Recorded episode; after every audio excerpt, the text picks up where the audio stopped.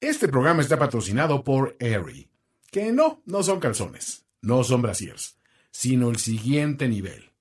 Porque lo que ves es lo que es, sin retoques. No eran. Así las hicieron. La burra arisca. La burra, la burra arisca. Tres mujeres en sus cuarentas diciendo una que otra sandez y buscando aprobación social. Con Laura Manso, la Amalgator y Adina Chelminsky. La burra arisca.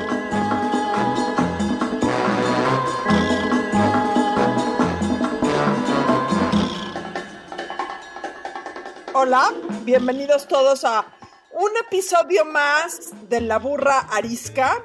Estamos felices de estar entre nosotras sin estar entre nosotras. Yo soy Adina Chelminsky Yo soy la Margator. Y yo soy Laura Manso. y como ya es costumbre, porque no los queremos quitar esta adicción que se han vuelto para ustedes las preguntas incómodas, hoy me toca a mí hacer la pregunta incómoda. Y es, si hoy pudieran cambiar una cosa de ustedes mismas, ¿qué cambiarían? Ah, que la chingada contigo. Una, una. Física, física, mental, espiritual, este, Eh, con- yo- económica. Soy democrática, yo ya tengo la mía más, pensada. nada pero más una. Lo nada que- más A ver, empieza tú, Adaiva. Empieza, ya que traes. aunque no, aunque no lo crean, yo soy súper miedosa para las cosas de vértigo. Súper miedosa. Cosas de la feria, ruedas de la fortuna, eh, subir a muchas alturas, eh, esquiar, eh, miedosa de pánico. Y eso implica que, dado que en mi casa todo mundo es súper aventado, súper aventado, me pierdo muchísimas actividades familiares porque todos organizan su actividad. de, Vamos a la feria y yo me quedo abajo tejiendo mi No, chambrito. güey, vámonos tú y yo a otro lado. Yo tampoco nunca voy. Yo O sea, soy una mega miedosa. Me Nos encantaría. vamos las tres a Target con los 100 dólares que les cuesta entrar al parque. Sí, o sea, me encantaría ser menos miedosa. O sea, todo lo que me causa vértigo, la velocidad, me da pánico, pánico. Eso me gustaría cambiar de mí. Y ya cuando te subes, si alguna vez te subes, ¿ya lo disfrutas o no lo disfrutas? Nada, No, nada. a mí al revés. Arriba me da el ataque de ansiedad ya en toda su forma. O sea, primero se fragua, pero ya que me subo, entonces sí ya se desata el infierno, una cosa horrible. Yo en también un soy muy mala para eso. En un principio me insistían en mi casa que me subiera, que fuera, que el nivel de descomposición que me da en esos momentos es tal que ya nadie ni siquiera me sugiere. Es correcto. A mí también. Entonces, eso cambiaría de mí misma porque Ya, siento que exacto. me Se, pierdo. se- se van a la feria y no te invitan.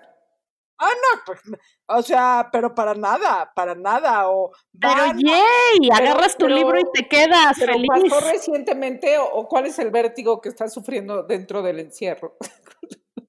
uno es en general en mi vida y muy probablemente nadie vuelve a ir a una feria jamás, pero pensando en la pregunta que me gustaría, es eso.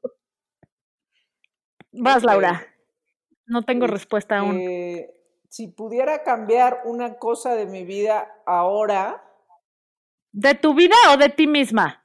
De ti misma. Ah, ah, de mí misma, sí, porque no es lo mismo. Sí. ah, no. bueno. Cambiaría no estar encerrada. Que no existe el coronavirus. Cambiaría estar en la playa, eso. Sí, seguro. Sí, no importa cuándo leas esto. De mi persona, o sea, de mi persona, que, que cambiaría,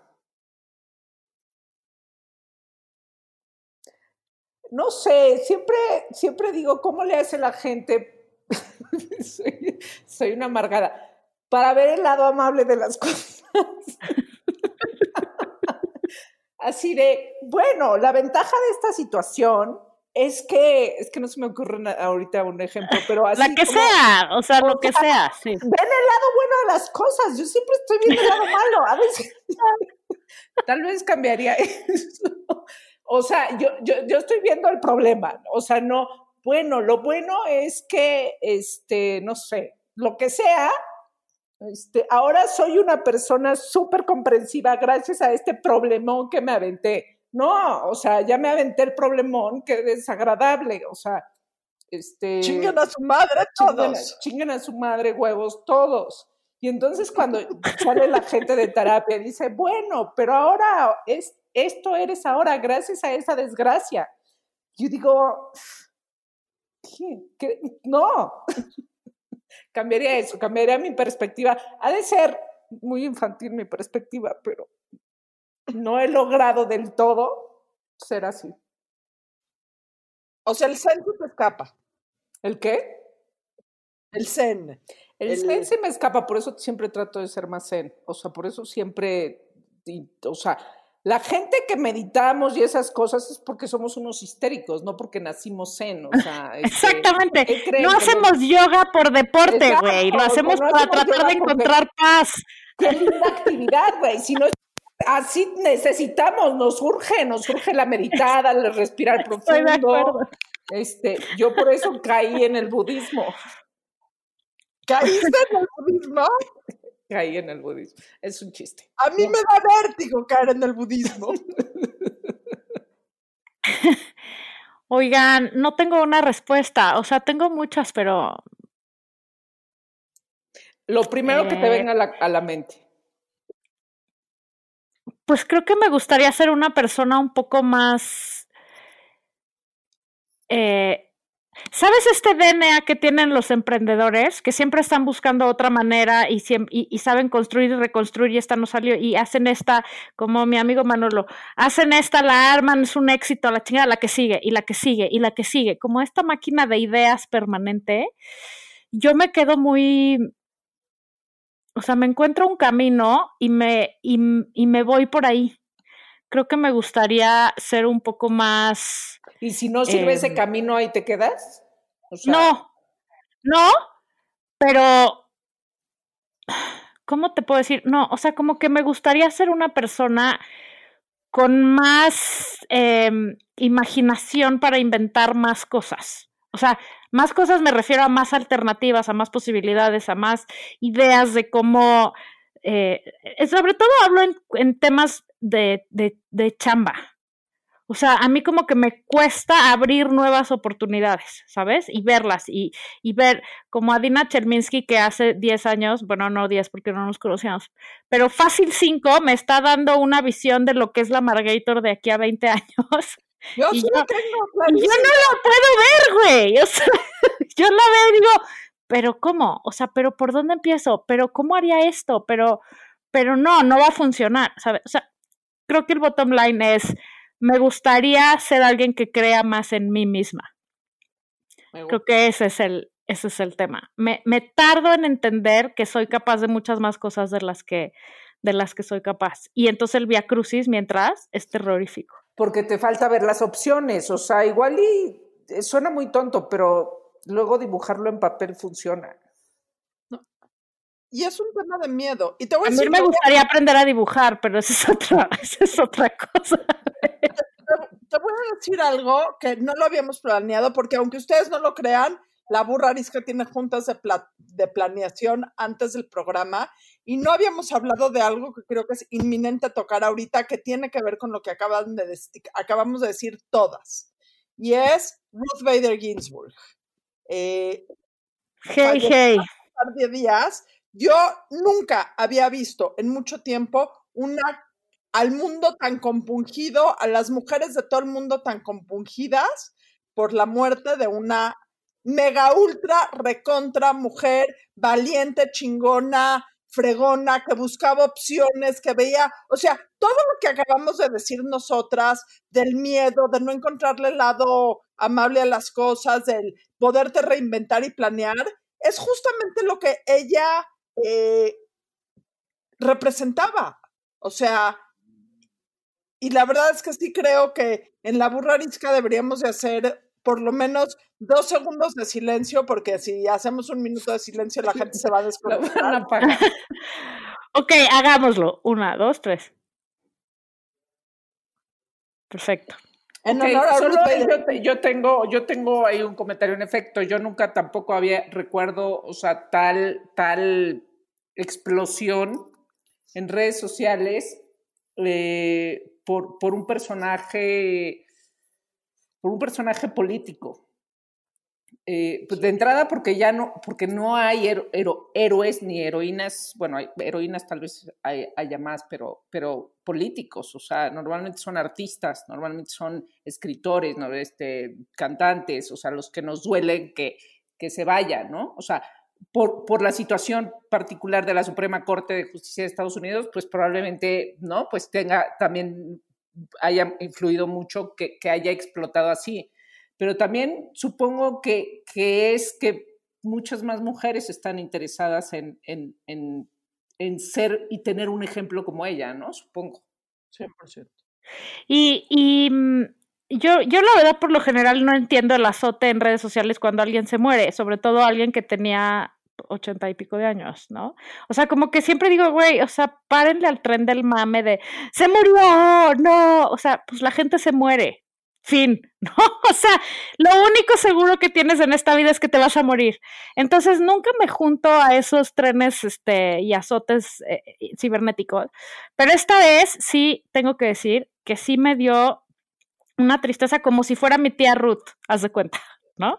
Porque mucho lo que siento y creo que lo que siente la mayoría de la gente es que parecería como que el mundo se va quedando sin adultos responsables a cargo, ¿no? O sea, como que los líderes chingones o dejan de ser líderes, o sea, porque sus periodos acaban, o, o, se mueren, güey. Eso está la chingada cuando ves los que se van quedando, ¿no? Y porque esta mujer, como le explicaba yo al niño de 13 ayer que me decía, pero ¿quién es? ¿Qué hizo esta señora?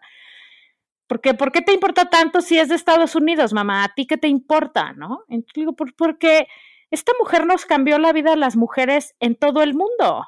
O sea, porque las causas por las que luchó fueron sentando un precedente para todo el mundo, ¿no? En igualdad de género y en que el sexo y el género al que pertenezcas no son una razón para discriminarte de ninguna manera nunca, ¿no? Entonces, pues qué grueso en un mundo donde está, o sea, empiezan a brotar otra vez cada vez más cerca intolerancias y discriminaciones a la mujer y a cualquier otro tipo de preferencia de género y sexo.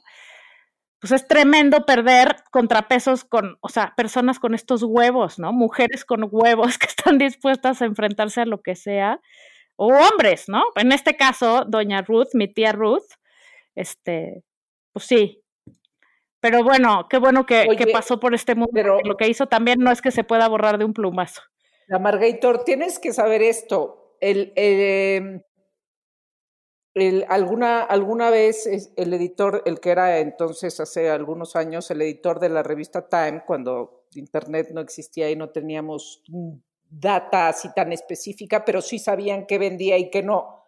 Lo que más vende y lo que más sigue vendiendo es la muerte. O sea, por eso Time ya tiene su portada, si ya la viste, la portada de Time, la próxima, es de Ruth. Eh, entonces, eh, lo que más vende en la vida son las noticias de que alguien se murió, así para que entiendas un poco el azote de la gente. Es como una reacción natural, yo creo que humana. Pensé que eran las chichis. Pues no. La muerte. Pues sí, sobre todo sí, sí es una cosa que sacude en este momento del mundo que se siente tanta desesperanza, puta, pues tal vez por eso se siente peor que una persona así se muera, porque dices, güey, o sea, ¿qué, ¿qué, está pasando en el pinche mundo? Como dice mi amiga Ana Francisca, pinche 2020 nos odia, güey. o sea, ya, por favor, que pare. Y aparte tiene algo que muchas mujeres hoy no tenemos. Se sentía muy cómoda en su propia piel. Ella sabía lo que era, ella sabía dónde era, ella sabía a dónde iba, y ella, o sea, básicamente creo que la teoría de su vida era, voy derecho, no me quito. O sea, ella tenía planeado, planteado perfectamente bien que ella era un abogado, que el cambio que ella iba a hacer en el mundo era en el mundo de las leyes o en el mundo de la legislación. Y ella iba, hay una parte muy chistosa, bueno, no muy chistosa, muy así en la película, en donde era una mujer súper reservada, súper eh, callada, súper eh, inclusive tímida, y que ella, no, ella era así y ella no se justificaba con nadie de por qué no podía ser diferente. Ella era una mujer tímida que lo que le gustaba era la investigación legal y cambió el mundo eh, haciendo lo que a ella le hacía sentir bien. Y, creo que, muy bien, Adaiva, esta es la introducción perfecta a nuestro tema de hoy, que es ¿por qué chingados nos importa tanto lo que la gente opine de nosotros? ¿no? ¿Y por qué nos vamos gastando la vida en tratar de aparentar y entrar en un patrón y tener palomita, o bueno, ahora son likes, eh, por lo que digan de nosotros, cuando eso no sirve para absolutamente nada? Y la vida de esta mujer la comprueba, ¿no? O sea, si esa mujer se hubiera dedicado a darle gusto a los demás y a tratar de entrar en un molde, jamás hubiera logrado lo que logró. Jamás. Entonces, ¿por qué seguimos con la estúpida idea de que el chiste es ser aprobados por los demás? Yo creo que. Elaboren, señoras. que- o sea, hay que decir algo, porque en efecto, sí es, es como muy fácil decir, ay, sí, ¿qué, qué te importa lo que digan los demás? Pero, pero cuando realmente haces algo muy distinto, muy diferente al, a la- al resto de la gente y a tu comunidad y a con quienes, este, de quienes te rodeas, la gente inevitablemente te va a criticar, ¿no? O sea, eh, y- pero, pero además, ¿qué, ¿qué te importa? Pues sí, la verdad es que no me importa lo que diga el vecino, pero sí me importa lo que diga mi familia. O sea, hay también hay que diferenciar entre quienes nos importan y quienes no, y quienes nos duelen y quienes no. O sea, este, o cómo, o cómo piensas que algo de tu vida les va a afectar a ellos. Y entonces es un debate más allá de qué me importa lo que diga la gente de mí, este, no, es a veces más complejo que eso. O sea, pues sí, sí me importa. Al final también, también me importa lo que diga mi familia de mí, a mí también me importa lo que digan este, mis, mis mejores amigos. Yo tengo este, 10 mejores amigos, o sea, o mis amigos más cercanos. ¿Qué? ¿Tienes 10 mejores amigos? ¿Estamos No, en esos dos. 10 o son 10 y nosotros? ¿De qué hablas? No lo Es- creo. es- ah, obvio No creo. Obvio no, obvio no. Solo son dos, están aquí. Pero, pero, pero, pero hay que hacer una diferencia, porque en efecto no me importa este, lo, que, lo que diga mucha gente en muchos sentidos, pero, pero sí importa también cómo afecte mi entorno lo que yo hago con mi vida. Y es más difícil, es, es- ahí donde yo creo que, que, que está la, la verdadera prueba de él que me importa. O sea, claro que te importa lo que diga tu familia. Lo que pasa es que aquí hay una ironía. De la gente que, o sea, nos importa lo que opina la gente sobre la que no tenemos ningún control y la gente sobre la que sí tenemos un control, sobre la que tenemos la capacidad de diálogo y sobre la que nos van a querer incondicionalmente. eh, es, es la única, o sea, nos importa quedar bien con la gente que ya tenemos incondicionales. O sea, es esta parte que mucho dice el amargator de encontrar tu tribu, de encontrar quién es la gente que realmente va a ser incondicional y con la única persona que te interesa no quedar bien, no justificarte, pero sí mantener un, eh, una relación de congruencia y de diálogo es con esa gente. A mí me cuesta muchísimo trabajo, porque a mí lo que diga en el rincón más recóndito de internet sobre mi persona me truena. Entonces no soy un no. Te voy a decir dos cosas, Adaiva. Una, no puedes controlar a nadie. Y esa, entre más rápido nos la aprendamos, mejor. Dos, no te creo, porque si te importara tanto lo que la gente opina de ti, jamás te pintarás el pelo naranja o rosa o azul o verde, güey. Pero, hay en cosas que sí me importa. O sea, eso como que les voy a confesar algo aquí. Eh, A ver, vulnérate. por si no se habían dado cuenta. Se va a vulnerar. Tan, tan, tan, tan. vulnerar, eh, cortinilla de vulneración, señor productor. Eh, la verdad es que me pinto el pelo de colores chistosos para que llamar la atención de la gente. O sea, seamos sinceros. para ser polémica. Pero a mí sí me importa y es más, si me preguntas alguna cosa, o sea, voy a regresar a mi pregunta incómoda. Si me preguntas algo que me gustaría cambiar de mí, es sentirme más cómoda en mi propia piel. Sentirme más cómoda en mí. Claro, lo que- pero, perdón.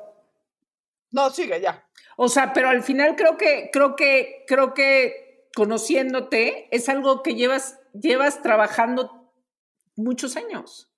Y es Sí, algo que, 100%. eh, eh, ¿no? O sea, es algo que, o, o- o en mi caso yo llevo trabajando muchos años. Yo me di cuenta que era una persona más segura de mí cuando, cuando fui yo misma, pero primero tenía que entender quién era yo misma, ¿no? Exactamente. Este, Ese es el- ese, ese es el, el gran debate. Pero eso no significa que hoy no me sienta insegura de que si tengo un nuevo trabajo, este, y, y- y a ver, ¿y cómo me llevo con el, el- él o no, la nueva jefa, o cómo me llevo, o sea, o, o qué retos representa, o qué, este, o que si me quedo sin trabajo, o sea, la vida te vuelve a poner en un lugar de inseguridad que dices, ¿qué hago con esto? O sea, ya tienes otras herramientas, pero, pero en efecto no somos, o sea, yo no soy lejos, estoy tampoco de ser este ser superado de me vale madres el mundo, o sea, sí, y también a veces es un, mecanismo de porque- defensa de me vale madres.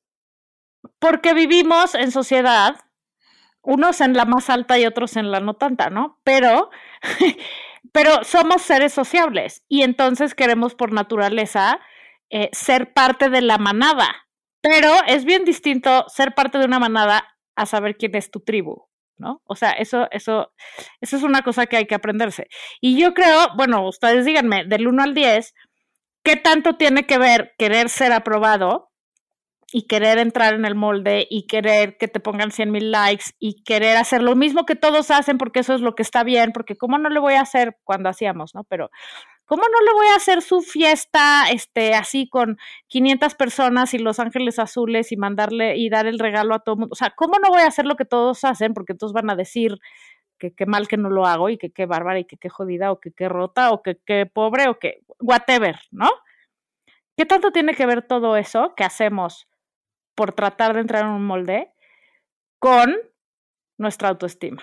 O sea, porque yo creo que el tema central de tratar de entrar y de ser aceptado y validado y likeado es que cómo vas de tu autoestima, mana. Hace un par de años, y lo voy a buscar para que lo pongan en redes sociales, vi una Brené Brown que me encanta. Amamos Oda a. Brené Brown. eh, tiene una parte de, en alguno de sus eh, eh, podcasts o pláticas en donde habla sobre la diferencia de querer pertenecer y pertenecerte. O sea, y creo que eh, la, ahí está el meollo del asunto. O sea, una cosa es pertenecerte primero a ti y después compartirte con el resto de la gente. Y otra es querer pertenecer y encajar en un molde en donde no encajas y donde probablemente nadie también encaja, porque la ironía de esta pertenencia social es que probablemente de manera natural nadie encaja y todo el mundo está rompiéndose los huevos por pertenecer. Y otra cosa que también dice Brené Brown, eh, no sé si es la misma plática, pero cuando dice, elige bien con quién te compartes, ¿no? Lo de la tribu, o sea, elige bien con quién te compartes, o sea, una no le tienes que dar explicaciones a quién, de qué, o sea, este, in- incluyendo gente de tu familia, incluyendo gente de tus amigos cercanos, incluyendo gente de tu entorno cercano. A veces no tienes que dar explicaciones de, de nada y entonces elige bien y en qué momento te vas a compartir, porque si no, este, pues también ahí, o sea, es donde no te vayas a, a exhibir con gente que no vale la pena, o exhibir por, no sé si es la palabra correcta, o sea, que me parece eso. A desperdiciar, yo diría. Es que además, o sea, se nos olvida que, que todos estamos en la búsqueda de, de quiénes somos, ¿no? Y que nadie tenemos nuestra shit together. Este, o sea, pensamos que porque vemos a la amiga perfecta con su vida perfecta, en su foto perfecta, con su esposo perfecto, en su casa perfecta y su vacación perfecta, es perfecta. Y en realidad no, es una persona igual o más, este, hecha bolas que nosotros, ¿no? Y estamos tan enfocados por ver todo lo de afuera y por tratar de, que nos palomen y de palomear por, porque pensamos que como lo hacemos igual que los otros, entonces está bien.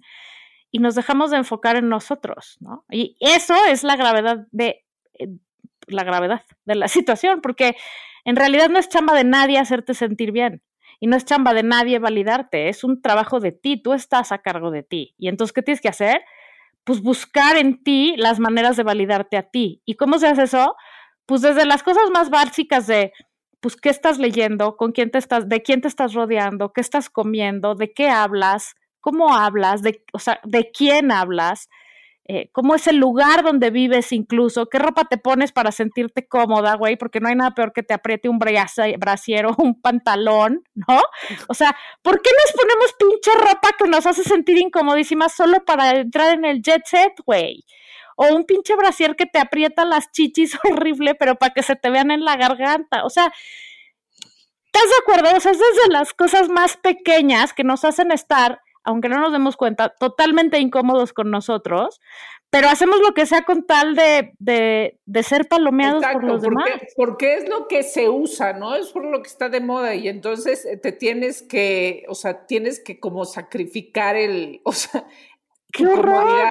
este, o tu esencia, o sea, tu esencia. Y sin llegar al cliché absoluto, porque voy a tocar el cliché absoluto, la existencia de las redes sociales han jodido, exacerbado y exponencializado este deseo de pertenencia. O sea, asco, el hashtag debe ser juzgado y asesinado, porque nada más el poner, o sea, el que existe un hashtag de cualquier cosa goals, te jode la vida. O sea, deja los expresidentes, los hashtags. Podemos hacer o los presidentes. O los, presi o los secretarios de salud. No, bueno, eso sí, ¿eh? eso sí. Podemos, hacer un plebiscito en donde nos digan qué queremos hacer. La, ¿Cuál es el peor hashtag en contra de tu propia salud mental? Couple goals, body goals, friendship goals, o cualquier otra mamada. Así, ay, amigui, wow, tú siempre tan guapa. Ayer vi Ayer vi, y no se lo pierdan, el documental hecho por ella misma de Paris Hilton en YouTube, para que luego no nos pregunten 40 veces, ¿dónde se ve? Nunca me detendría a ver un, es más, no saldría en mi ecuación este de Netflix. Se llama This is Paris Hilton, se ve en YouTube, salió el 10, o sea, salió hace muy, en septiembre y tiene más de 5 millones de views.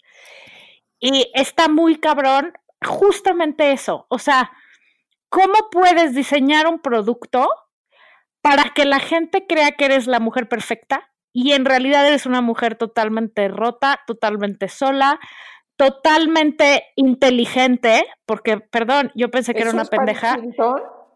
Totalmente falsa. O sea, es una chava listísima, listísima, que creó un producto y una imagen para tener millones de likes. Además, sin hablar de que además fue pues la primera influencer, y lo digo entre comillas porque todo el mundo sabe cuánto me caga el término, pero, bueno, pero fue la primera influencer que además es sin Instagram, sin Facebook, sin nada, güey, o sea, era la tele, fin.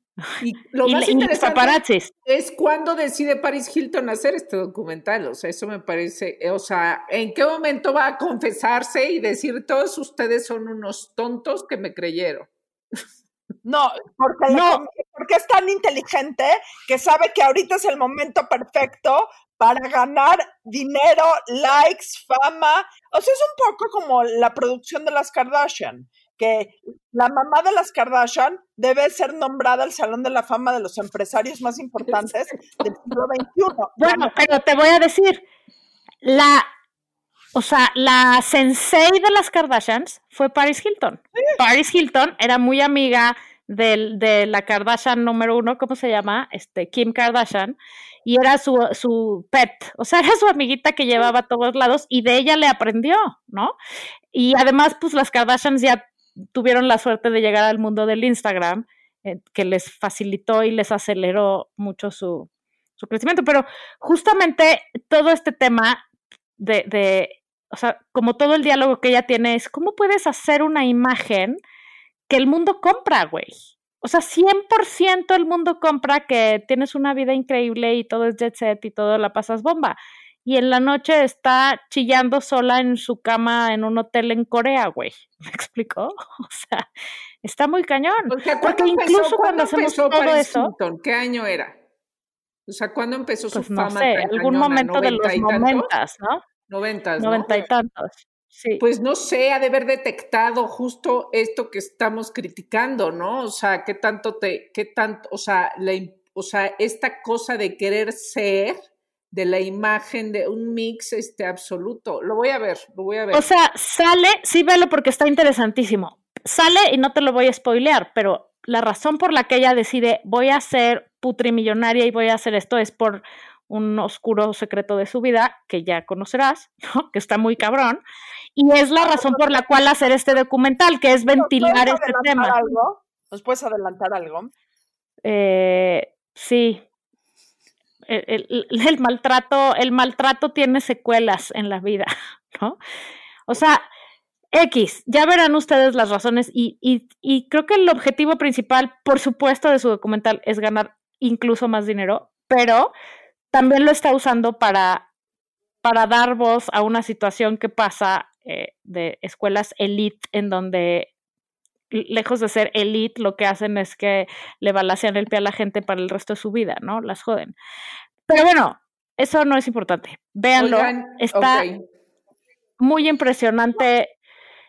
Por- Porque además, justamente, y me regreso a nuestro tema, sin importar cuántos millones ganes, sin importar cuánta gente te siga, sin importar que seas Paris Hilton o Juan de las Pitas, al final estás solo en tu casa, güey. Entonces, ¿de qué te sirve eso si de todas maneras tienes un vacío enorme que no llenas nunca?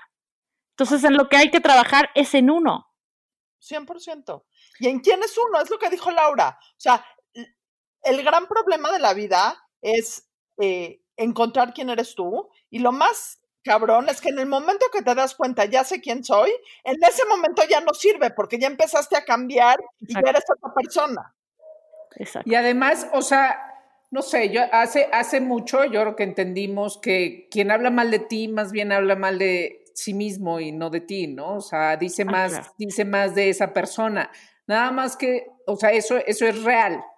Pero ahora que, que justamente las redes sociales, eh, sobre todo Instagram, Twitter es como la guerra, pero, o sea, es voy a hablar bien de mí, me voy a poner bien a mí, entonces no ves esta cosa tan clara de están hablando mal de ti, sino es, es, es, es, es como, este, quizá no nos damos cuenta que todo el tiempo estamos tratando de demostrar este, que somos tan felices, este, ¿no?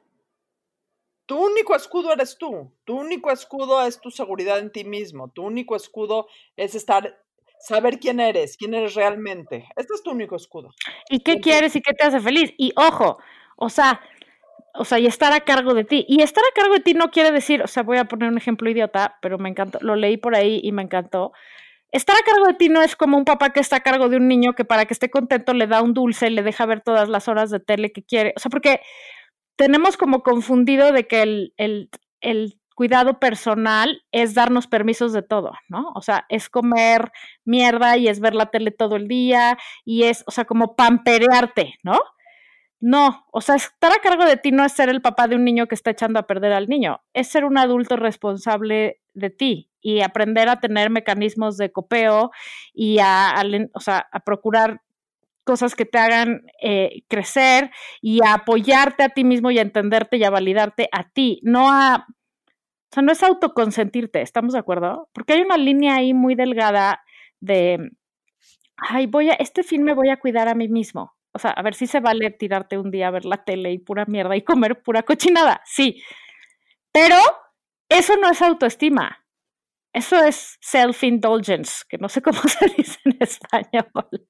Y está bien a ratitos, pero eso no es lo que nos va a construir más fuertes y a, a dejar que nos dejen de importar los demás. Lo que tenemos que hacer es como ser nuestros propios papás, ¿no? Y estar a cargo de nosotros. Te lo voy a resumir en una frase que tú usas mucho. Por favor. ser el adulto responsable de uno mismo.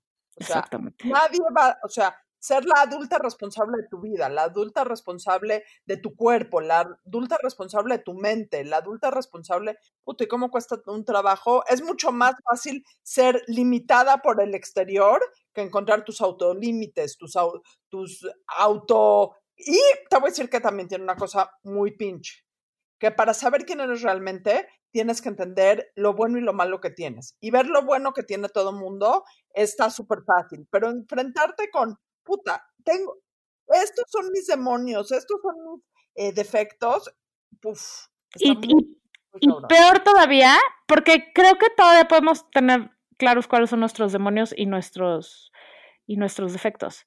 Lo más cabrón a mí se me hace nuestros puntos ciegos. O sea, ¿cómo se hace para ver eso de ti que no ves pero los otros ven? ¿Sabes? O sea, tener la capacidad de escuchar a tu tribu, que puede ser tu esposa, tu esposo, tu hijo, tu amiga, tu tal, cuando te dicen eso que no quieres oír, ¿no? Y tener Porque los no lo, huevos, no lo quieres ver o no lo puedes ver. y tener los huevos como amiga o como amigo o como pareja, como así, para decirle a la gente que quieres, oye, frénate, por aquí la estás cagando. Porque muchas veces, como amigo, dices, bueno, ¿para qué me meto? ¿Para qué opino? Pero los verdaderos amigos son aquellos que te dicen, frénate tantito, la estás cagando, igual te quiero, igual te amo, igual voy a estar a tu lado, pero deja de, de joder. O sea, como que la imagen que tenemos de nosotros, aunque creamos que estamos muy trabajados y tal, siempre tiene un sesgo, ¿no? Que no vemos. O sea, y, y es súper importante aprender a escuchar cómo nos ven los demás. Lo que pasa es que no está cagado, porque no siempre es buena la idea, ¿no? Ahora, O sea, no es siempre buena la visión. Luego yo también había oído que este, si alguien no te pide un consejo, no lo des. No sé. Unsolicited o sea, advice. Never give unsolicited advice. Depende a quién. Ajá, Yo he perdido entonces, ¿cómo- tantos amigos cómo- por eso. cómo? Porque vas y das un consejo que no te pidieron. por dar un consejo que nadie me pidió o una o un punto de vista que nadie me pidió. Pero también he entendido que entonces no eran amigos, o sea, tan o sea, el cimiento no era el correcto, eran cuates, ¿no? Porque yo creo que un amigo real o una pareja real aguanta los putazos, güey. Claro. Te cagas, haces berrinche, igual necesitas una semana de respirar, ¿no? O sea, tienes que darle el golpe y, o sea, pues sí, tu ego, güey, se revuelca de coraje cuando alguien te dice, ¿qué crees, güey? Esto que crees que haces así no es cierto, lo haces asá, ¿no? Bueno, y también hay maneras de decirle a la gente, ¿no? Tu consejo, o sea, porque, o también sea, hay que pues, aprender a uno hacerlo. no es este Dios ni, ni el sabio de la vida de, de, de- de Pero- algo que ni siquiera estás experimentando tú, sino justamente el de enfrente. Sí. Por- por Pero a veces, aunque lo digas de la manera más bonita, el ego arde, güey. Muy Sí, cabrón. El ego general, arde, claro. empezar- nunca hay que empezar un consejo diciendo eres un pendejo. O sea, por regla general, no lo A empieces veces así. sí. A veces sí. Empieza un poquito más bonito. Te quiero mucho, eres una gran persona. Pero, Pero eres un pendejo.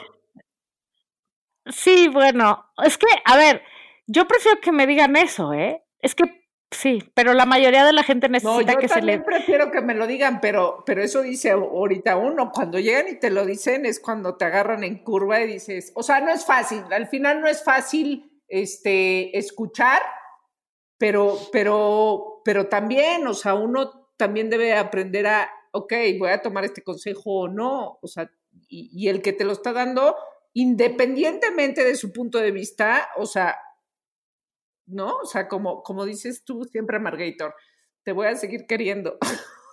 Te voy a seguir queriendo, o, o no, no lo sé, o sí, pero te voy a decir una cosa, también, como dice aquel refrán, hay que tomar las cosas de quien vienen. Y entonces, cuando te lo dice alguien que sabes que es muy cercano, que, que en quien confías, que es sensato, que quieres, que sabes que te quiere, pues, creo que ahí, aunque te arda hasta lo más profundo de tu ser, y aunque te tardes un poco en, en pues en tragarte lo que sea que te estén diciendo, tienes que entender que viene desde un lugar de amor y desde un lugar de es por tu, o sea, no que es por tu bien que te aguantes, que te digan cosas horribles, sino es, es por, o sea, tú tienes el poder de decidir si lo vas a usar para tu bien y para crecer o lo tiras a la basura. Finalmente, volvemos a lo mismo. Lo que la demás gente diga de nosotros nos tiene que valer tres kilos de, pues voy a decirlo, de riata. De tu de tribu riata. sí te importa. O sea, está bien que quieras ser aceptada por tu tribu.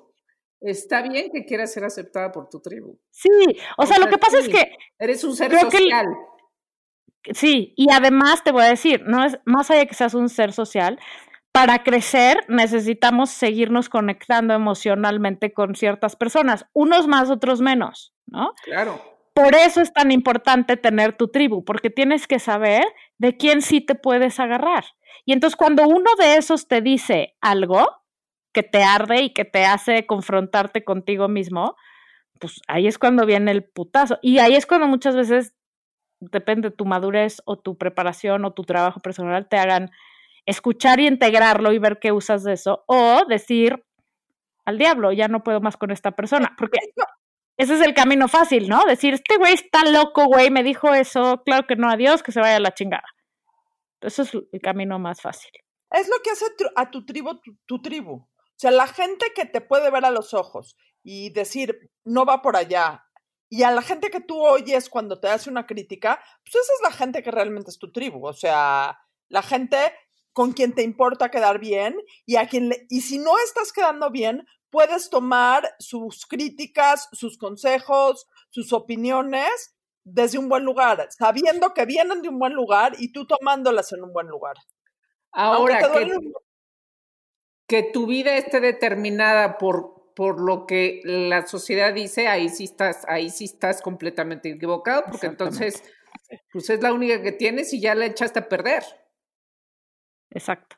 Porque, o sea, y creo que eso a lo que nos lleva de conclusión es que el autoestima no es lo que los demás piensen de ti, o sea, no se construye en base a que los demás piensen de ti, sino lo que tú piensas de ti. ¿Quién pienso yo que soy yo? ¿No? Y qué tan en paz estoy, o sea, el trabajo es aprender a estar en paz con lo que tú eres y que cuando tu tribu te avienta una de esas, o alguien no tan de tu tribu, usarlo para crecer, porque normalmente yo una cosa que he aprendido es que entre más me arde es que más cierto es. Entonces, en vez de reaccionar, me lo llevo y lo mastico y lo mastico y lo mastico y veo, pues sí, güey, o sea, si me arde es que es que pega en algún lado, ¿no? O sea, se refleja, porque cuando algo no te arde es que te vale madres, y si te vale madres es que no te espejeó nada, ¿correcto? Lo que te choca, te checa. Exactamente. Y entonces, pues el trabajo es ese, es ver cómo te mejoras a ti mismo. Pero definitivamente ir por la vida pretendiendo que la cookies corcuera este, nos valide, este, no, no es el camino, ¿no? y, si, y, si, les caigo un poco mal, hasta mejor, porque, o sea, como, ¿por qué quiero que me ame todo el mundo? Es imposible que te quiera todo el mundo, es imposible, o sea, normalmente cuando uno es uno, le va a caer mal a la gente, porque luego entonces le va a caer mal a la gente esa que no puede ser uno mismo. Y entre más estás buscando ser el que todo el mundo le caiga bien, el que es un tipazo, el que todo el mundo hable de ti, bueno, esto es mi, mi propia teoría, más, más tu hueco está, o sea, más trabajo tienes que hacer, ¿no? Porque porque, güey, no se trata de lo que digan los 200 de afuera, se trata de lo que dices tú. Búscate a ti, ve cómo te nutres a ti, cómo te trabajas a ti, cómo te resuelves a ti, cómo te asumes a ti, porque, a ver, autoestima no es caerte bien, ¿eh? Necesariamente. o sea, no, es conocerte completo, es asumirte completo, es saber y lo ver bueno tus lados ves y, darle el lugar, o sea, porque también hay cosas que haces mal y, hacer, y saber qué haces mal y darle el justo lugar y tratar de resolver lo resolvible, de asumir lo no resolvible y de volvernos, o sea, y de entender que tenemos un compromiso con la gente de alrededor también, de no ser unos pinches egocéntricos. O sea, eso también es autoestima, entender que el mundo no revuelve alrededor de ti, eh, o sea, tampoco que se No, eso es ego. El que piensa que el mundo gira alrededor de uno, lo que tiene es un problema de ego, no una autoestima saludable. Sí, o sea, pero la diferencia entre autoestima saludable y ego puede ser muy mal entendida. Totalmente. Es el de hecho, ese es todo el problema. Sí. Por eso, como decía, ¿se acuerdan esta frase que sale al final de Jojo Rabbit que dice Rainer María Rique? Deja que todo te suceda, ¿no? La belleza, el terror, o sea, es un poco lo mismo. O sea, la autoestima es aceptar tu lado increíble, tu lado horrible, tu lado débil, tu lado vulnerable, tu lado esquizofrénico, que todos tenemos uno, tu lado bipolar, tu lado, o sea, aceptarte a ti como eres y conocerte a ti y entonces ver cómo te compartes con el resto del mundo y ya lo que opina el resto del mundo te valga otra vez tres kilómetros de riata. Y así es, y así es con esta bonita frase tan educada que La de que Rilke o la de terminamos- la. La de Rilke, la de Rilke. la de Rilke, la del Rilke, que terminamos este programa de qué carajos te importa lo que piensen los demás de ti. Y agradecemos enormemente a Eri que patrocinó este programa. eh, que amamos porque justo pensamos idéntico que ellos. Y que además te voy a decir una cosa, creo que la frase correcta para terminar ese- eh, todo esto es la misma frase de Rilke, no feeling is final. O sea, incluso cuando conoces todos tus lados, incluso cuando te asumes, incluso tal, siempre tienes la posibilidad de seguir evolucionando. Y ese es el meollo del asunto. y ese es el meollo de la burra arisca. Exactamente. Gracias, público conocedor. Gracias, nos escuchamos la próxima. Bye. Adiós. Esto fue La Burra Arisca. La burra arisca. La burra, arisca. arisca. Tres mujeres en sus cuarentas diciendo una que otra sandez y buscando aprobación social. Con Laura Manso, La Amargator y Adina Chelminsky. Una producción de Antonio Sempere para finísimos.com. La burra arisca.